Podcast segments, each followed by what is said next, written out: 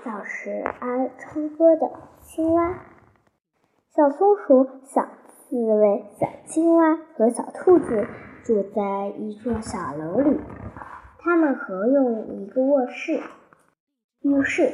每天总是小青蛙第一个用浴室，小刺猬、小松鼠和小兔子在外面等着。小青蛙洗澡时总爱唱歌，它一口气唱十支歌。洗了整整一小时。当他走出浴室时，他的朋友们都等得睡着了。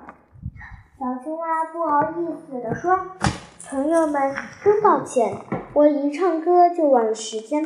下次还是请你们先洗吧。”不，小刺猬说：“你最后一个洗会洗上三个小时的，我们有办法帮助你。”第二天。当小青蛙边脱衣服边唱歌时，浴室里的第一只小松鼠闹钟响了，钟下写着“请快淋水”。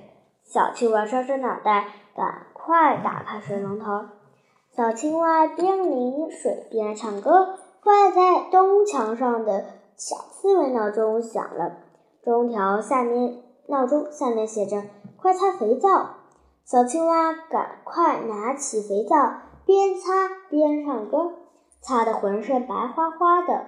过了一会儿，西边墙上的小兔子闹钟响了，闹钟上写着“冲洗干净”。水龙头又打开了，小青蛙边冲洗边唱歌，它全身冲得又干净又舒服。这时，挂在镜子上的小青蛙闹钟响了，闹钟下面写着。请擦擦身体。